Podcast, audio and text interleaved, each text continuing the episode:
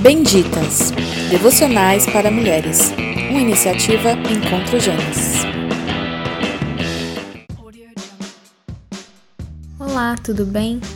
Quando o assunto é santidade, costuma haver bastante deboche e incompreensão da parte de muitas pessoas. Quem é que nunca peca? Eu sei, ninguém.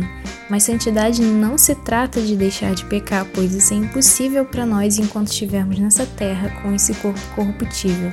Será possível apenas quando formos glorificados. O que significa então ser santa?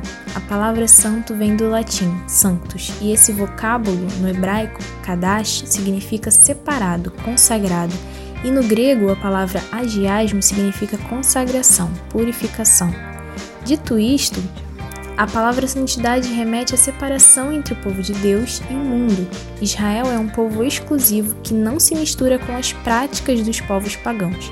Deus requer de seu povo exclusividade, ser separado no sentido de ter um diferencial dos demais, ter o Espírito Santo, nossa marca. Portanto, a santidade é possível sim, e a Bíblia nos ordena que sejamos como 1 Pedro 15 ao 16 diz: mas como é santo aquele que vos chamou, se de vós também santos em toda a vossa maneira de viver, porquanto está escrito: sede santos, porque eu sou santo. Em outras palavras, sejam separadas assim como eu sou separado. Sejam distintas assim como eu sou distinto. Sejam santas no modo de falar, no modo de vestir, agir e pensar. Sejam santas nas amizades, sejam santas no namoro e no casamento.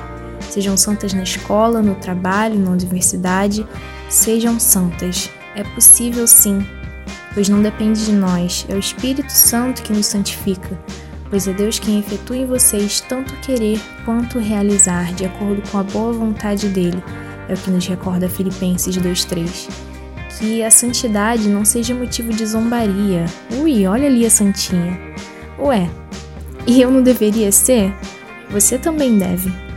Tenha um excelente dia e até quarta-feira.